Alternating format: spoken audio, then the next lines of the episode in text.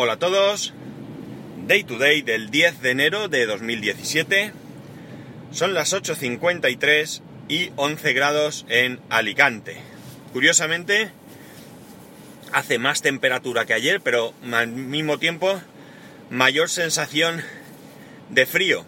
Eh, hoy está nublado, está bastante, bastante nublado. No sé si llegará a llover. Hace un poco de viento y la verdad es que, que parece que haga más frío que ayer, cuando ayer pues llegó a marcarme el coche 5 grados. Bueno, al lío. Como sabéis, tengo el iMac eh, estropeado. Y sí, todavía lo tengo estropeado, sé que han pasado varios meses, eh, pues se me estropeó eh, antes de octubre, o sea que fijaos vosotros si han pasado meses, tres o cuatro meses como poco. Ya creo que os comenté que quería haberlo llevado a un sitio, que a una persona que es mm, bastante recomendada, pero bueno, tuvo por sus problemas personales, ahora no reparaba y demás. Y la cosa es que había ido dejando pasar el tiempo, pues primero esperando que, que cambiara la situación de esta persona. Y en segundo lugar, pues tratando de encontrar algún otro sitio que me inspirase confianza. Yo ya conozco uno de los servicios técnicos oficiales de aquí, de Alicante, lo conozco porque he llevado a reparar mi Mac dos veces eh, y lo conozco porque conozco un chaval que estuvo trabajando allí y que acabó denunciándolos. Así que es un sitio que en principio no me gusta, no me gusta. Hay otros servicios técnicos, al menos otro servicio técnico alternativo. También hablo de servicios técnicos oficiales de Apple, ¿vale? Pero no lo conocía de nada y estaba esperando pues ver un poco qué, qué opiniones podía encontrar y demás.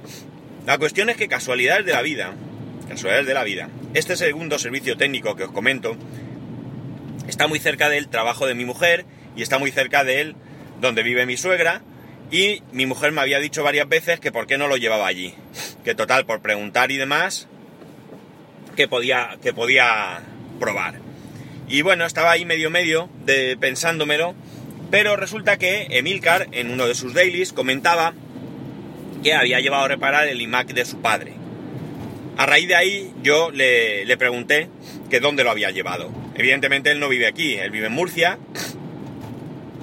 Pero escúchame, puestos a mm, llevar el, el, equipo a un sitio de confianza, pues casi prefiero llevarlo a Murcia, llegado el caso, que no a aquí a Alicante. Por otro lado también pensaba que como él ya había llevado a reparar a esta primera persona eh, algún equipo de los que él tiene, pues a reparar o ampliar, vamos, pues pensaba que si él ya se había puesto en contacto y estaba eh, reparando, pues me evitaba a mí el compromiso o la situación violenta de preguntarle si sus problemas personales, que sus problemas personales, digamos, eh, que hubieran cambiado eran como los míos, es decir, supondrían la pérdida de alguien, pues me causaba bastante, bastante apuro eh, no sabía de qué manera preguntar, pues si él, no conociendo quizás esa situación, se había puesto en contacto y le había dicho que sí, pues oye, mira, ya me quitaba a mí el compromiso porque ya sabiendo que estaba reparando, pues yo podía ponerme en contacto. Pero no fue así.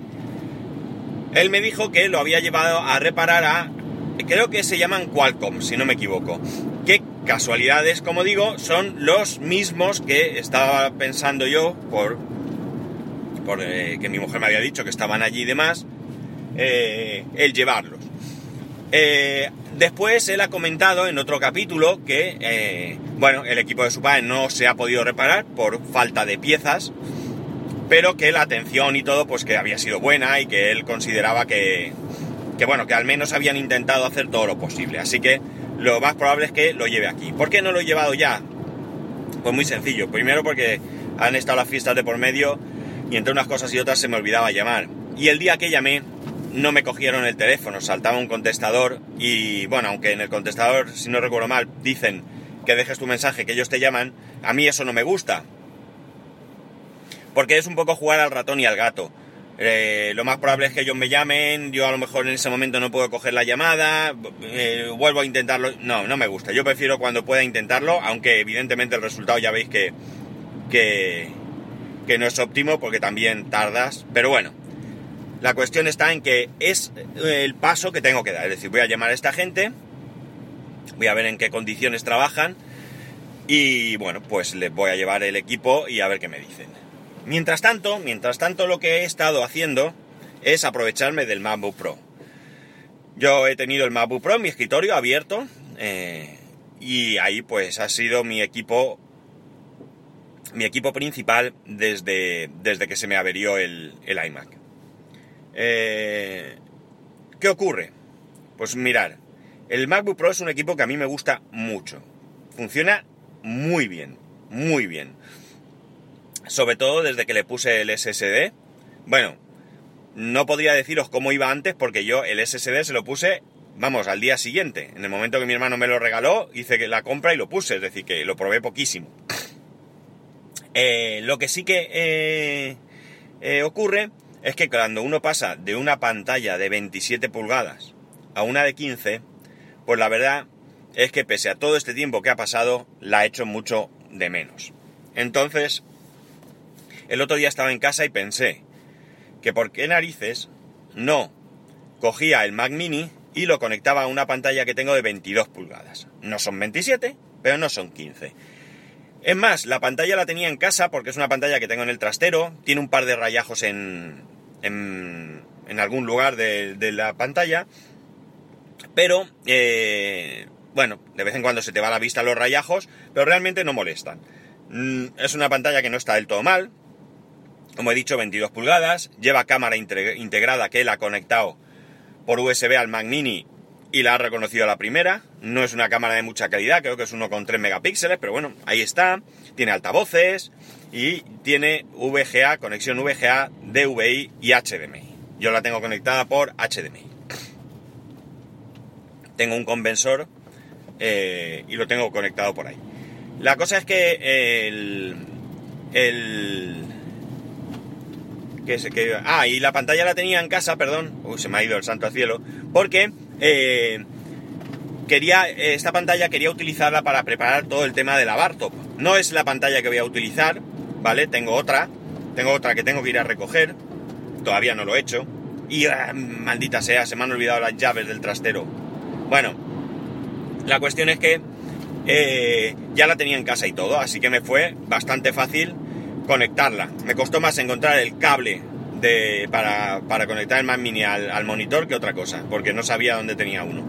Y me temía que estaría en el trastero. Pero bueno, no, al final lo conseguí en casa. Eh, la pantalla no es de una calidad excepcional, comparada sobre todo con la del eh, MacBook Pro o incluso la del iMac, pero la verdad es que la comodidad que me está proporcionando es tremenda. Es tremenda, no tiene nada que ver. No tiene nada que ver. Porque además es un 10.9, eh, es un 16.10, perdón, 16.10. 16.10, sí, eso es. Con lo cual caben perfectamente en la pantalla 2 a 4, digamos, ¿no? Y el... Y como digo, pues eh, me resulta mucho más cómodo. Todo más grande, todo pues eh, me puedo organizar mejor y demás. El Mac Mini es un Mac Mini de 2009. Es un Core 2 Duo a 226, si no recuerdo mal. Tiene 4 GB de RAM, que le puse yo porque venía con 2. Tiene un SSD de 250, porque venía con un mecánico de 260. Y la verdad es que el equipo va espectacular. Espectacular. Rapidísimo. Rapidísimo. O sea, no he hecho en falta ni el iMac con su i5, ni, bueno, el, MacBook también es un Core 2 Duo, lo que no sé es la velocidad, pero bueno. Me va perfecto, perfecto. O sea, o sea, no, no entiendo, bueno, no entiendo, sí entiendo a medias el que no se puede instalar Sierra. Eso sí, tengo el Capitán, digamos que oficialmente, oficialmente al menos, no se puede instalar Sierra, ¿eh? tiene que ser eh, el capitán. No sé si habrá por ahí algún tutorial o algún truco o algo, ni, me he molestado en mirar. Eh, a mí me va bien con el capitán para lo que yo tengo que hacer. Y, la verdad es que, estoy disfrutando mucho más ahora con, con esto.